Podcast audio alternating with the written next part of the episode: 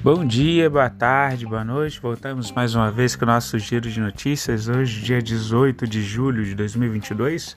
Lembrando que as notícias aqui veiculadas não são recomendação de compra, de venda ou análise, mas notícias disponibilizadas aí pela grande mídia. Semana passada fiquei um pouco ausente aí, a laringite pegou forte, mas estamos de volta aí. Uh, em relação às commodities, tá? Como que a gente está vendo aí o o mercado, tá? O petróleo ele atingiu ali 100 dólares o barril, tá? Na máxima em Nova York, depois que a viagem do presidente dos Estados Unidos, o presidente Joe Biden, ele voltou do Oriente Médio sem nenhum acordo firmado, tá? Então isso daí fez com que o petróleo fosse para cima. Já o minério de ferro ele está subindo também, chega a 100 dólares na, na China e Dailan, tá? Subindo ali uns 2%. É, depois que a China vem falando com os bancos para eles elevarem os financiamentos, tá?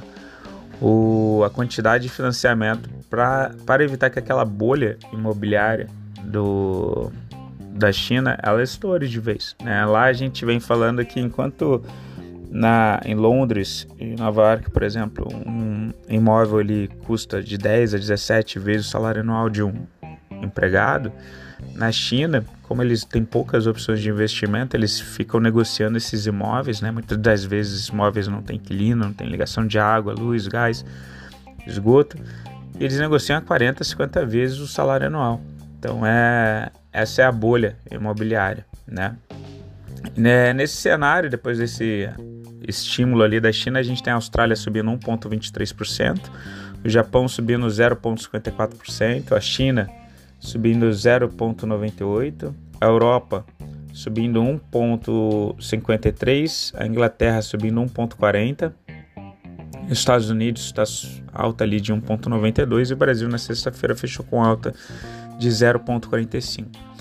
O dólar continua muito forte, por quê? Porque a perspectiva de subida de juros na Europa, né, uh, que vai encerrar o ciclo negativo de juros, agora vai ficar com juros positivos, algo que eles não viam né, há, há vários, as várias décadas. Né, uh, e aí acaba fazendo com que o investidor ele saia do Brasil e vá buscar essas taxas rentáveis de países centrais. Então o dólar bem forte, está R$ 5,40, alta de 0,13.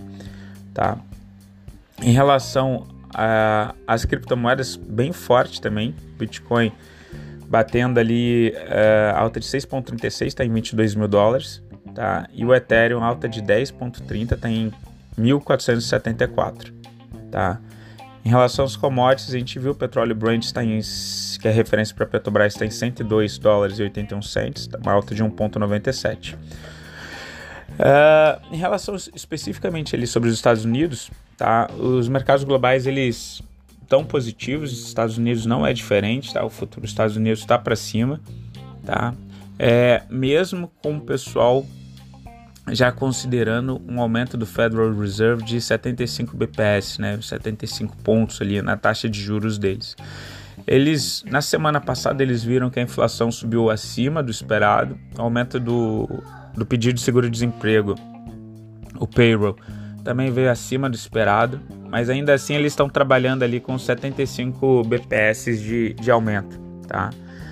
Uh, e o mercado então ele, ele ficou um pouco mais otimista com a fala do, do Federal Reserve, Banco Central Americano, sobre a inflação tá acima do esperado em junho, tá?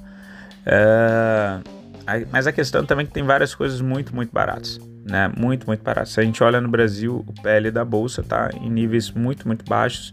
A gente chegou a bater ali abaixo do nível de, da crise de 2008. Então as pessoas também acabam fazendo algum, alguns tomadas de posição naqueles papéis mais perentes, né?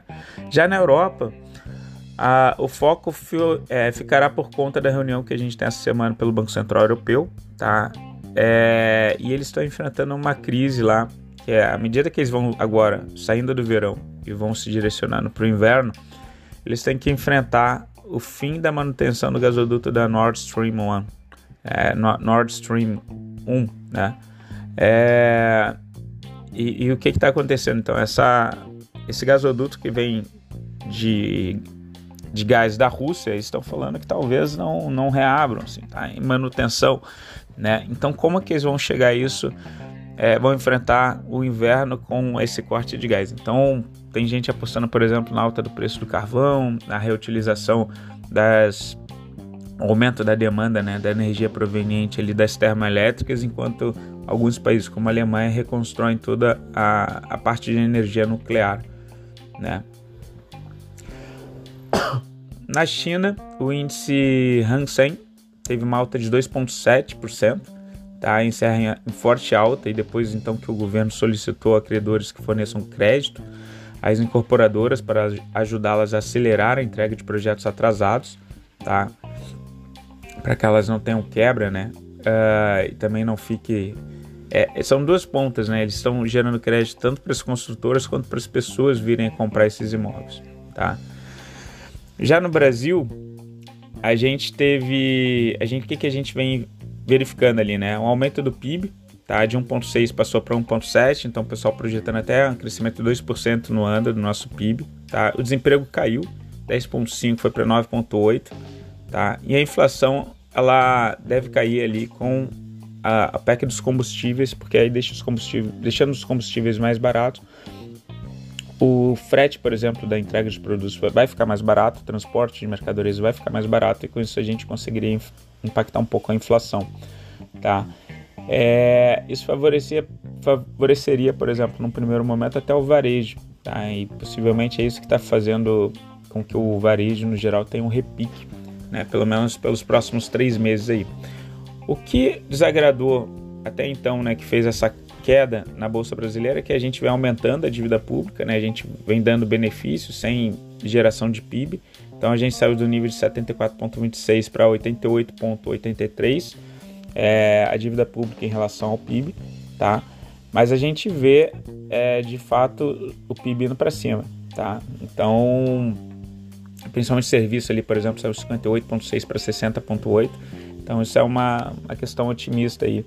É um para a gente ter na bolsa, né? E aí o Ibovespa chegou a fazer uma alta ali de 0,45, fechou em 96.551. Né? Ali pode ser algum fundo, alguma coisa assim, a gente vai ver a posição dos estrangeiros, né? Dólar continua forte porque estão aumentando a taxa de juros lá fora e com isso o estrangeiro acaba retirando um pouco do dólar aqui do Brasil também. E FIX, que vem no processo de correção, até teve alta também de 0,08%.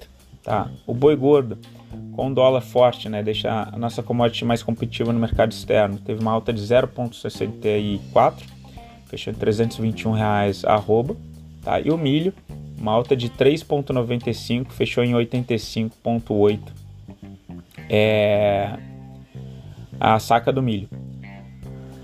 É, uma coisa interessante ali da B3 Tá, dos dados da B3, a gente parou de divulgar ali os dados do Bacen em relação ao fluxo de estrangeiros, porque eles simplesmente pararam de, de informar para a gente. Mas os estrangeiros eles continuam mais comprados no mini índice do que no mini dólar. Tá? No mini índice, eles estão com 145 mil com, contratos comprados no mini índice contra 115 do, do mini dólar. Né? É, geralmente, quando eles estão mais comprados no mini índice, é um indicativo de bolsa para cima. É, vamos ver se, se, o, se, a bolsa de fato para por aí. Né? Eles vinham é, aumentando mais ali a posição do, do mini dólar, saíram de 95 mil, foram para 115. Eles estavam mais comprados no mini índice em 153, reduziram um pouco para 145. Então, pode ser que a gente ainda tenha uma, uma congestão, mesmo que a gente tenha ano eleitoral, né? Então, a gente deve, pelo menos até a definição ali das eleições, o que, que os candidatos de fato vão vão trazer, né? Porque tem muita coisa falada até então que é, é para atrair, né? Ou, ou para sedimentar é, aquele apoio político de um extremo da esquerda, um extremo da direita e depois eles tendem ao longo do debate ir para o meio, né? Em princípio, vamos ver. Né? E, e para a agenda econômica, a gente tem o IGPA 10, tá sendo divulgado ali, o medidor da inflação, às 8 horas tá? Além do boletim Focus, tá? Que vai ser divulgado às 8h25. Pessoal, fico por aqui. Desejo vocês uma excelente semana. Qualquer coisa, entre em contato. Beijos, tchau, fui.